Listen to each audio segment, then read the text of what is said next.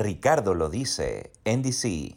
¿Qué tal amigos? Les saluda Ricardo Sánchez Silva, arroba Ricardo lo dice, y esto es el quinto episodio de Ricardo lo dice en DC, directo desde la capital de los Estados Unidos. Eh, en esta ocasión pues tenemos una edición de lujo, pues es mi primer invitado presencial, porque los otros lo hemos hecho vía Skype y me, encuentro con Alfredo Romero, quien es abogado venezolano, defensor de derechos humanos y director ejecutivo del Foro Penal eh, Venezolano, quien me acompaña en esta oportunidad para conversar de ciertas cosas, entre ellas un evento que tiene próximamente acá en la capital de los Estados Unidos. Muchas gracias Alfredo por acompañarme y bienvenido. Bueno, muchas gracias Ricardo y bueno, saludos a todos, un gusto estar aquí compartiendo contigo.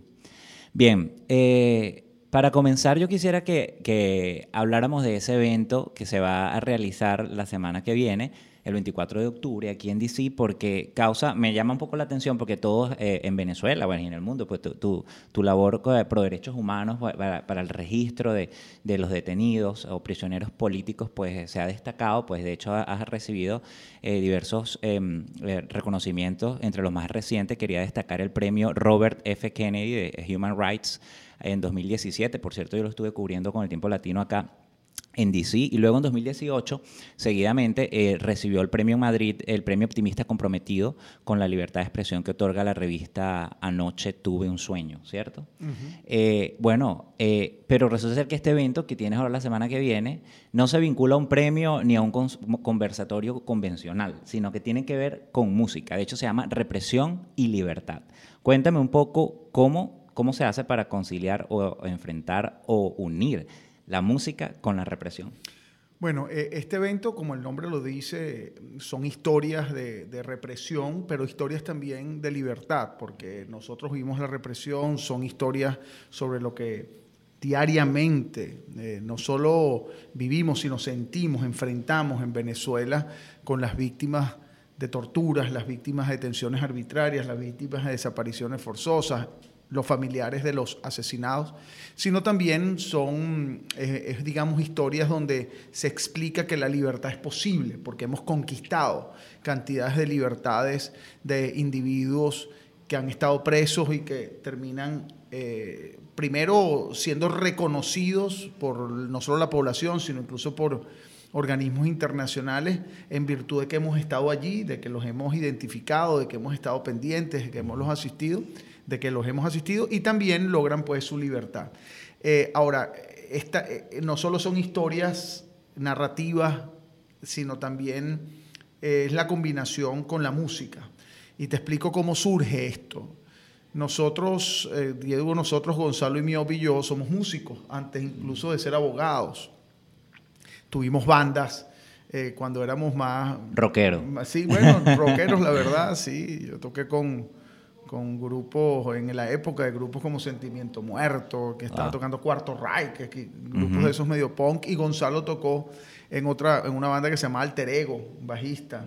Bueno, el hecho es que eh, dijimos, bueno, ¿cómo hacemos para cosas tan que parecieran tan disímiles, eh, la música y los derechos humanos, eh, cómo hacemos para de alguna forma combinarlas? Nos dimos cuenta que, que hay una relación muy estrecha entre ese canal que tienes que abrir para que las personas entiendan muchas veces estas cosas tan duras, que no se trata de, banalizar lo duro de una tortura o de un abuso sexual de una persona por motivos políticos o de una detención arbitraria, una desaparición. Se trata más bien de que la música haga, digamos, como digo yo, que flote esa idea y que de alguna manera llegue a las personas mucho más, eh, digamos, limpia, mucho más natural que simplemente un discurso eh, de parte de Alfredo Romero hablando de la situación de los derechos humanos en el país. Y eso es lo que hacemos, eh, esa combinación de esas dos, eh, digamos, bueno, un momento con una combinación de dos energías. Una energía muy dura, muy, digámoslo, incluso hasta negativa, que es la, represión, y una energía, uniéndolo con una energía más positiva, que es la música. Y por eso es la energía también de la represión. La represión es lo, lo duro y la libertad es cómo contraatacarla, cómo lograr salir de la represión. Y esa, esa misma combinación sucede en estos eventos que, ya hemos hecho en varios lados. Tú ves quizás, eh, bueno, interpretando un poco la cosa, ver la, la- la música como una expresión plena de, libertad, ¿no? O sea, en contraposición con la tortura, con, eh, con el abuso del régimen, ¿no? O sea, la violación de los derechos humanos que ocurre constantemente en Venezuela, eh, bueno, o sea, la cantidad de prisioneros políticos que hay en el país y, y, bueno, eh, todo- toda esta violación sistemática a los derechos humanos que ocurre en el país, que es una cosa tan terrible, ¿no? La música, lo- en ese caso, es como un catalizador. Es un catalizador, ciertamente para mí lo es, como, como músicos y abogados. Eh, y yo estoy seguro que para, yo siempre digo que toda persona tiene que tener música consigo, ya sea porque toca un instrumento o ya sea porque aprecia la música que otros tocan. Pero mm, el, el- el punto aquí dentro de este evento no es solo catalizarlo, sino también canalizarlo. No es lo mismo que tú te sientes en un lugar a oír a Alfredo, a Gonzalo, hablar de represión Ujú. Y, y está hablando de situaciones duras, a que yo te cuente la misma historia y la combine con música, de alguna manera es un poco más suave de entrar dentro del el- el conocimiento de cada persona. Fíjate cómo ocurre, para decirte un ejemplo. No es que nosotros cantamos, no, no es un, la- yo quisiera decir que es un concierto muy alegre, no lo es, Eh, es es unas historias muy duras acompañadas de música. Entonces, yo, por ejemplo, canto o, o hablamos de la historia de un específico preso político o una persona, una presa política. Y luego de contar la historia, enseñar un video de esa persona o una fotografía, explico, bueno, y esta persona, este, por decirte, eh, quiere a Venezuela y ve por la ventana y, y piensa en todo lo que es la naturaleza y lo que va a ver después que está libre y eso es el- el- la expectativa de libertad. Y, y canto canciones como, por ejemplo, Tonada de Luna Llena de Simón Díaz y tú dices, Wow. ¿qué tiene que ver Tonada de Luna Llena con un preso? No tiene que ver con el preso, pero tiene que ver con esa expectativa, esa ilusión, esa esperanza del preso de salir en libertad, ver la luna, este, ver, eh, eh, sentir el agua, sentir las aves, sentir esa, esa tonada de luna llena que para mí eh, de alguna forma expresa también ese sentimiento de libertad que no solo tienen los presos políticos actualmente, que están directamente afectados por esas rejas que los encierran, sino también lo siente el venezolano que quiere y que, y que clama enormemente por la libertad. Bien, Represión y Libertad, este conversatorio musical es el 24 de octubre a las 8 pm en Havana Village. Este es el 1834 de Columbia Road, aquí en, en Washington, D.C. Eh, ¿Cómo hace la gente que quiera ir? O sea, ¿tienen que registrarse previamente? ¿Cómo es el proceso? Bueno, ¿Están ahí- limitadas las entradas? Son a beneficio de, de- de lo que es eh, Foro Penal, el grupo que tenemos en Miami, que, que ayuda a muchas de las causas que hacemos. Mandan juguetes, por ejemplo, a Venezuela, este tipo de cosas para los hijos de presos políticos. eh, y se compran las entradas por Eventbrite. Eh, es simplemente, claro, son, el costo de las entradas es bastante bajo, pero es de alguna manera también colaborar con todos los gastos de este, de este evento. Pero más allá del, de la es decir, de, de- de- es realmente una, una forma de colaborar con, con el, foro penal y con, con estas organizaciones que lo apoyan.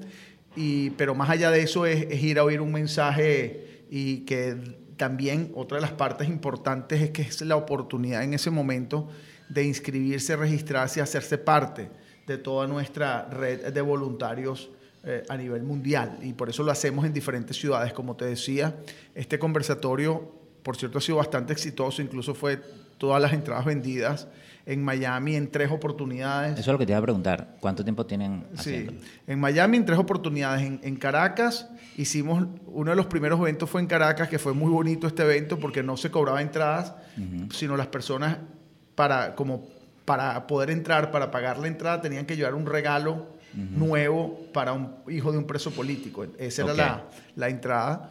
Después se hizo también en Madrid, lo hicimos en Barcelona, este, y bueno, y ahora en Washington, D.C., aprovechando, por cierto, que bueno, que hubo, una, hubo audiencias aquí en, en Washington y que eh, Gonzalo Imiop eh, viene a los efectos de que le entreguen un premio. Gonzalo Imiop, es Gonzalo Imiop, como saben, es eh, abogado también y el pre- vicepresidente del Foro Penal, un premio que le dan una organización eh, civil acá que se llama el, el Premio al Coraje. Entonces, aprovechando que él viene para acá, entonces vamos a estar eh, en la entrega de ese premio y pasando por Washington, eh, D.C., aprovechamos unir a los venezolanos y a todos aquellos también, venezolanos, latinos, americanos, que quieran pues unirse a este momento, que no solo es un momento venezolano, sino es un momento eh, que, que, ha vivido, que viven los cubanos, un momento que han vivido y viven los nicaragüenses, un momento que han vivido y viven los rusos también, o incluso los chinos. Es decir, este es un evento que, que une también dentro de estos dos conceptos, represión y libertad, a, muchos, muchas personas del mundo. Sabes que te iba a preguntar porque eh, yo recuerdo cuando hice la cobertura eh, del premio que, que recibiste aquí en DC, al final tú cantaste un fragmento de una canción, pero no recuerdo si era, yo creo que era tuya, tú dijiste que la habías compuesto eh, vinculada al tema de, la represión, ¿no? Y precisamente tú me, nombras una canción de Simón Díaz hace un rato, pero aquí va a haber también eh, algunos temas que, además que ya son conocidos, que has compuesto tú o que Gonzalo ha, compuesto en particular, o sea, ¿qué, sorpresas hay por ahí? Sí, nosotros, este, esta canción a la cual tú te refieres, con la cual cerré el evento, que se llama Venezuela Nuestra, Ajá cuesta toda la vida vivir en libertad. Ese es el nombre completo de la canción y ese es el mensaje, es el himno del foro penal, precisamente. Y evidentemente en estos eventos lo cantamos, eh, pues para, sobre todo al final, para, para llamar a todos a, conquistar la libertad y que eso es una lucha de toda la vida. Yo he compuesto muchas canciones en mi vida eh, y muchas de ellas para bien o para mal, no sé, están relacionadas con lo que yo hago y con lo que he hecho. Entonces muchas de las canciones están relacionadas con el tema de la libertad y de la represión. Y cantamos otras, por ejemplo, una última que yo compuse y que está en, por cierto, en YouTube, que se llama Sin Color, que es la historia real de una niña, básicamente, que fue desaparecida, torturada, luego detenida nuevamente y que después se fue fuera de Venezuela. Este, y cantamos esa canción. Hay otra que se llama Mujer, que por cierto suena siempre en los días internacionales de la mujer, que también tiene un video en YouTube, Mujer, se llama, y está dedicada a Venezuela, Mi Mujer Venezuela. Eso es una de las que cantamos, digamos, relacionadas, que, que yo he compuesto. Pero te digo, no son canciones nada más de este tipo, sino también hay canciones un poco quizás más animadas, pero que, que, intentan pues impulsar y animar a las personas en ese, repito, ese clamor de libertad, de esperanza y, y, recordar lo bello que es nuestro país, donde todos de alguna manera estemos, hayan estado el tiempo que estén fuera del país, quieren volver. Bien, yo, yo quiero preguntarte un poquito de, yo sé que no vamos a revelar más detalles para que la gente vaya también y, se encuentre con, con, estas historias allí. Antes de preguntarte un poquito más de, de esas historias, quiero recordarles que si usted quiere apoyar este podcast, eh, los episodios que este podcast está ya saliendo en la red y los próximos que vienen, puede entrar al link que aparece en pantalla www.patreon.com slash Ricardo lo dice. Patreon.com slash Ricardo lo dice. Eh, y bueno, ya estamos haciendo este podcast desde la sede del Tiempo Latino y quería también comentarles que si usted quiere compartir esta información, obviamente compártanlo a través de nuestras redes sociales. Ricardo lo dice y arroba el tiempo latino. Más información de esta entrevista va a salir en eltiempolatino.com y también puede seguir a Alfredo por, por qué redes, Alfredo. Bueno, el Instagram y Twitter, arroba Alfredo Romero es Twitter y, Instagram es arroba Alfredo Romerón con M al final. Alfredo Romero M. Romerón. Oh, Romerón, ok. O sea, Alfredo Romero M, que Mendoza es mi segundo apellido. Perfecto, así que compartan, compartan para que vayamos creciendo cada vez más y pueda llegar esta información a a más venezolanos y latinoamericanos, porque como ya ustedes saben, pues estamos ampliando nuestros temas y hablando también de nuestros países hermanos y lo que ocurre en tema política y derechos humanos, tanto en DC como en el resto de los países en Latinoamérica. Eh, eh, Alfredo, si tuvieras que traer algún fragmento quizás de alguna de esas historias que van a contar en este conversatorio. Eh, ¿Son las historias más recientes o son historias que ustedes han seleccionado a lo largo del tiempo de trabajo que tienen con esta organización que ha sido pues una, una trayectoria que ya vienen labrando, ¿no? Bueno, mira, ojalá las, las historias acabaran en un año pasado, pero lamentablemente las historias siempre se renuevan, pero no se renuevan las historias que contamos el año pasado, sino hay nuevas historias. Por ejemplo, una última que de la cual conversamos e incluso mando un mensaje a, la gente que, que, está allí presente, es la de Rufo Chacón, este muchacho de 16 años de edad, que le dispararon en la cara con perdigones y no es que perdió la vista, es que, bueno, fue, un, fue una agresión tan, tan grande a sus ojos que perdió los ojos. Es un caso que a mí me ha causado una gran, no solo indignación, sino una frustración incluso porque una persona que está encarcelada de alguna manera, tú luchas porque salga de la cárcel y la solución al problema de alguna forma de esa persona en particular es que sea liberada. Pero una persona que pierde los ojos, o sea, ¿cómo haces tú para devolverle los ojos? ¿no? Eh, y eso es algo terrible. Caso que hemos, que hay personas ya detenidas en relación con el mismo, pero de cualquier manera eso no solventa la situación. ¿no? Eh, contamos casos de este año, por cierto, así como el caso de Rufo Chacón, adolescente, que le ocurrió esto en el estado Táchira, hay casos de niños, digo niños de 13, 14 años de edad, que han sido asesinados en protestas. Y esos son casos, cuento la historia de cómo conocí el caso, cómo, conversé con la madre. Hay casos mm, de desapariciones forzosas de, mujeres eh, que, cuento, sobre todo en relación con este tema que les hablaba de, mujer que yo eh, canto.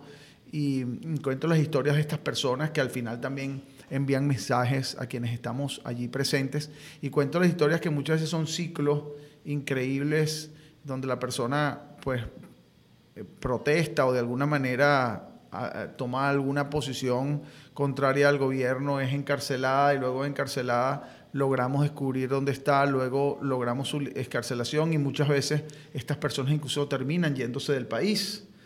Entonces, toda esa historia, esa secuencia de, de eventos que, que, ocurren que en definitiva está, eh, somos víctimas todos los venezolanos. El problema de la, del exilio, el problema de, de, la inmigración venezolana o de la migración que ya supera o va a superar en poco los 5 millones de personas. La ONU habla de 4.3 millones, pero a principio de año básicamente. Y al final de año se, se espera que se supere los 5 millones lamentablemente. Bueno, eso tiene una, una, no son 5 millones, no son números, así como los presos políticos no son números, son personas que tienen una historia, que cuentan, que yo, que nosotros la hemos, la vida nos dio o la oportunidad o, o no, o no sé, eh, eh, nos hizo pues que seamos los que eh, conocemos esas historias y las compartamos con aquellos que van a estos eventos. Bien. Alfredo, precisamente hablando de, las detenciones, yo quería compartir también con, los usuarios pues la cifra del foro penal, pues desde el 1 de enero hasta el 14 de octubre de 2019 se registraron 2.181 arrestos. Eh, los excarcelados al 14 de octubre de 2019 fueron 1.753. Y em, yo quería también eh, comentar que ustedes también tienen un registro acá. Desde 2002 hasta el 31 de mayo de 2019 se han registrado 273 personas asesinadas en el contexto, esto es importante, de, las diferentes manifestaciones y protestas en Venezuela. Eh, tú hablabas anteriormente de que hay como, ustedes le hacen el seguimiento a, las personas que están detenidas y que muchas salen del país. Estaba viendo, revisando en, la página web y quiero que, me comentaras de eso. Usted, em, que hay la oportunidad de que si es un refugiado se registre eh, en el sitio web. ¿Ustedes también están llevando el registro de, esas personas o es exclusivo para las que ustedes le hacen seguimiento? ¿O, también van a, llevar una data particular con los refugiados? Sí, el refugiado ya es parte, lamentablemente, de todo el trabajo que nosotros realizamos porque nosotros nos destinamos nuestro objetivo es atender a las víctimas de la represión política. Eso es lo que hacemos. Pero el refugiado ha sido, muchos de ellos, y una gran cantidad son víctimas de la represión política, que también ocasiona, incluso hasta indirectamente, un problema social y muchos de los refugiados estamos identificándolos que a pesar de que no han sido agredidos por motivos políticos o detenidos o perseguidos o torturados, son personas que la consecuencia por la cual salen del país es, precisamente ese estado de represión que existe en Venezuela. Entonces el foro penal eh, ha venido pues, eh, nos hemos venido ya como algo nuevo enfocando en este tipo de casos. Por ello es que al día de hoy tenemos ya 22 capítulos en diferentes ciudades del mundo. Tenemos en Madrid, Barcelona, Miami, Orlando, Buenos Aires, Santiago de Chile, Bogotá, Medellín, eh, Boavista, en Cúcuta. Es decir, tenemos en diferentes eh, ciudades del mundo eh, que están constituidos por venezolanos que han salido del país y que apoyan a esta estructura que ya son más de 7.000 activistas, la estructura del foro penal, 7.000 voluntarios, y sirven también para recibir a estos venezolanos que llegan y registrarlos, porque eh, muchos de los que se van del país por estas circunstancias terminan yendo al foro penal. Uno de los, de los objetivos de hacer estas actividades en diferentes lugares también del, del mundo eh, es precisamente eso, que los venezolanos lleguen a donde estamos nosotros, se inscriban, no tanto para inscribirse en el registro, sino se inscriban como defensores activos, que es el nombre que le ponemos a todos nuestros voluntarios, a los efectos de no solo de, ingresar, de participar, sino de promover lo que ocurre, digamos, promover respeto a los derechos humanos en Venezuela, pero también servir para canalizar o solidarizarse con los venezolanos que van llegando. Buenísimo. Yo antes de, cerrar, yo quería eh, eh, bueno, que me dieras tu opinión con respecto a lo que ocurrió este, este jueves 17 de octubre en, en la ONU, pues Venezuela eh, mantuvo el asiento en el Consejo de Derechos Humanos de la Organización de Naciones Unidas. Eh, en el tiempolatino.com está la información, eh, así lo reseña nuestra corresponsal Maybor Petit, quien está en Nueva York, en este caso llamando la nota de Nueva York, tras una votación celebrada en la plenaria de la Asamblea General de las Naciones Unidas, en la cual participaron 193 países, se escogió a Brasil y Venezuela para ocupar los dos puestos de América Latina y el Caribe para el Consejo de Derechos Humanos de la ONU. Brasil logró 153 votos, mientras que Venezuela 105. El otro país participante fue Costa Rica, que consiguió acumular 96 votos. La elección se realizó en medio de una gran controversia por las denuncias de violación de derechos humanos eh, por parte del régimen de Nicolás eh, Maduro. Y también quería eh, comentar, porque precisamente, según reseña el Clarín de Argentina, y esto es, algo público, todos sabemos que Michelle Bachelet presentó en julio de este año un duro informe, pues que, y ellos dicen que a pesar de eso, pues ocurrió porque no es primera vez, lo conversamos fuera del aire, que Venezuela está eh, eh, en esta posición, pero si no me equivoco, es la tercera vez.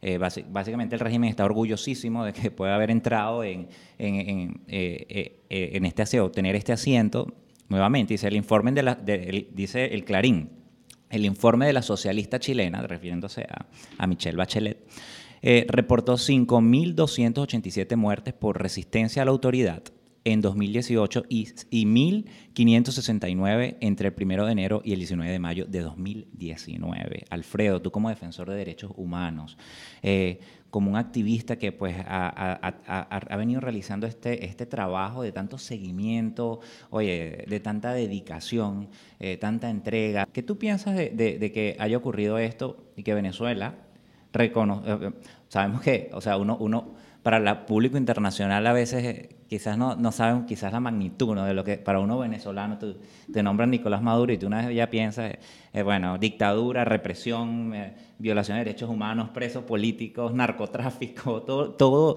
y, no, y, y no, es, no es en vano, porque pues, si hablamos, y siempre lo digo, si hablamos de narcotráfico, están los sobrinos eh, presidenciales juzgados en Nueva York. Si hablamos de violación de derechos humanos, tenemos las cifras que registra el, el, el Foro Penal y otras organizaciones de derechos humanos. Si hablamos de corrupción, pues quebraron al país. O sea, es una, bueno, una serie de elementos, ¿no? Entonces, que yo te pregunto, ¿qué tú opinas de esto? ¿Cuál es la posición tuya en, con respecto a esto? Bueno, definitivamente es muy chocante, sobre todo luego del informe de Michelle Bachelet, donde establece una evidente y clara sistemática esquema de persecución política contra la disidencia, casos de tortura, abusos sexuales, bueno, asesinatos, etcétera detenciones arbitrarias. Sí. Eso es evidente, es chocante y no podemos negarlo y eso te hace pensar como, bueno, este mundo, es lo que primero te llega a la cabeza, ¿no? Este mundo hipócrita, ¿no? Donde ah, se habla del respeto a los derechos humanos y hay, y hay muchos países que siendo supuestamente países libres terminan de alguna manera eh, respaldando esto. En eso hago un paréntesis es también importante entender, y esa es la gran lucha que tenemos universal, no, no en Venezuela, que casi el, el 50%, un poco menos del 50% del mundo es, es, mundo no libre. Entonces, muchos de los países que son del mundo no libre, Rusia, China, Azerbaiyán, o sea, este, bueno, Cuba, Nicaragua, qué sé yo, este grupo de países que son parte del mundo no libre se respaldan unos a otros y constituyen estas alianzas informales o formales para defenderse en estas instituciones que son mundiales. Eso por un lado. Entonces, ahora lo que extraña y lo que choca es que haya países, hay que ver bien la lista de todos los que votaron, que sin ser países no libres, eh, terminan respaldando, por ejemplo, a un gobierno, porque es así, a unos funcionarios que reciben órdenes de una persona que se ha denunciado, de un grupo de personas que, a las cuales se ha denunciado como violadores de los derechos humanos. Pero por otro lado, hay un tema importante aquí, digamos, viéndole la, otra cara a la moneda. Si un país como Venezuela es admitido en el Consejo de Derechos Humanos de la ONU, y si el país que es admitido entra al Consejo de Derechos Humanos y manda un representante y se sienta, bueno, ahora más que nunca está aceptando el informe de Bachelet. Eso de alguna manera implica una aceptación, digamos, implícita de lo que el Consejo de Derechos Humanos estableció. Entre otras cosas, implica obligatoriamente, que habría que ver cómo van a decir ahora, que el, la, misión de determinación de hechos, el Fact-Finding Mission, que se constituyó para determinar violaciones a los derechos humanos en Venezuela, que dijeron que no iban a cumplir y que no iban a dejar aceptar a Venezuela, bueno, ahora que son parte del Consejo de Derechos Humanos, el cual fue el que designó esa misión, ahora van a decirle al mismo Consejo del cual son parte, no, yo no acepto la misión entonces, de alguna manera también hay ese balance, digámoslo así, y veámoslo por allí. Hoy día, Venezuela aceptando ser parte del Consejo de Derechos Humanos, acepta y admite lo que el Consejo de Derechos Humanos dijo y va a decir en cuanto a violaciones a los derechos humanos respecto en Venezuela. ¿Te refieres a la comisión que se aprobó para investigar la violación de derechos humanos? Eso fue en, septiembre, si no me equivoco. Sí, recientemente eh, es una, no es una comisión de investigación y hay unas diferencias, es una lo que llama un fact-finding mission, que es una comisión de determinación de hechos para determinar unos hechos que no es como que establece un resultado específico, pero dependiendo del, del, trabajo que se haga y de los actores que allí se nombren, eh, va a tener unos determinados efectos en cuanto a Venezuela, porque no puedes, eh, tendrás, tienes que decir que hay una cantidad de hechos ocurriendo que violan los derechos humanos. Entonces, repito, si eso sale de la propia Consejo de Derechos Humanos, que es el que la designa, y Venezuela admite ser parte del Consejo de Derechos Humanos, tiene que admitir que esta comisión nombrada va a investigar y por lo tanto lo que ellos digan deben asumirlo. A mí me, me obviamente que me causó sorpresa porque dije, ¿cómo es posible que, de hecho, Chile había considerado esto era una burla, que Venezuela se postulara otra vez al, asiento, ¿no? Eh, yo recuerdo el, discurso reciente ante la Asamblea General de, de, la Organización de Naciones Unidas del presidente de El Salvador, que, ganó este año, Nayib Bukele, y, eh, que le decía que, que básicamente la organización, yo soy millennial, pues, o sea, y no deja de tocarme eso, ¿no? Que básicamente la organización está obsoleta, que los tiempos han cambiado y todo. Obviamente ya eso tema otro costal y ya lo hablamos en el primer capítulo, eh, él evitó hablar de, de problemas estructurales y graves que tiene su país para dar un discurso super millennial. Y, pero bueno, en, cierta forma, es, cuando pasan este tipo de cosas uno se pregunta hasta qué punto, ¿no? O sea, tiene vigencia y, lo representa uno eh, este tipo de organizaciones. Pues son organizaciones que tienen tantos años trabajando, ¿no? Y, y a veces uno dice, pues, ¿realmente ha, rendido fruto? ¿O hasta qué punto ah, en los tiempos actuales, pues, cómo se deben hacer las cosas? Y pasan este tipo de, de toman este tipo de decisiones que al final de cuentas, bueno, mira, o sea, tuvieron los votos y están ahí. ¿Qué, tú, ¿Qué tú opinas de eso? Bueno, lamentablemente es así. Yo no te podría decir que la ONU, organización y unidades de ahí o entidades de allí donde trabajamos constantemente, eh, porque son las máximas jerarquías en lo que respecta a derechos humanos, o al menos en lo que respecta al derecho internacional.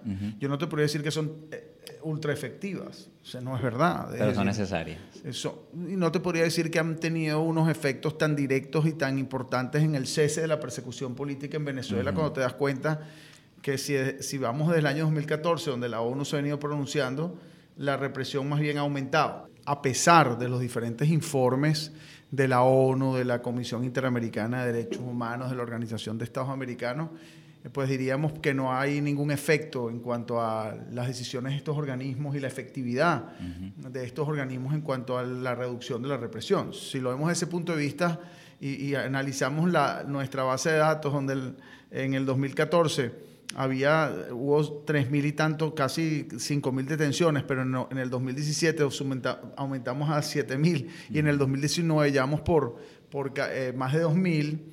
Eh, este, y había aumentado los asesinatos y las torturas, pues pareciera que no tiene efectividad. Ahora bien, desde el punto de vista micro, desde el punto de vista del individuo que nosotros representamos, hay ha habido unas, eh, hay un efecto importante. Cuando, por decirte un ejemplo, antes de que llegara Bachelet a Venezuela había 868 presos políticos.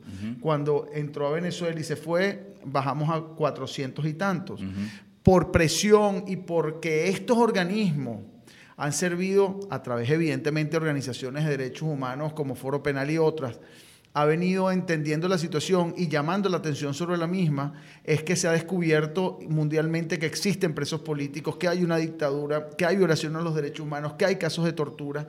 Y eso ha servido para que, por ejemplo, este, entre jueves y viernes eh, de esta semana ha habido eh, excarcelaciones de presos políticos que no son un porcentaje tan importante comprendiendo el número global, pero que a la persona, repito, desde el punto de vista micro, a la familia que vemos en nuestras oficinas diariamente, a la hermana, a la madre, al padre, que reclaman la libertad de su hijo, vemos que lo abraza cuando sale en libertad y eso para nosotros es de alguna forma un éxito pequeño, pero lo es. Y de alguna forma es una satisfacción y de alguna forma te hace ver que hay que eh, acudir a estas instancias y que tienen cierta efectividad. Ahora bien, si en Venezuela, que es uno de los grandes errores que cometemos, si pensamos quiero decir los venezolanos y también las organizaciones, que la solución al problema únicamente está en una decisión de Bachelet o de la ONU o del mismo Consejo de Derechos Humanos, estamos equivocados.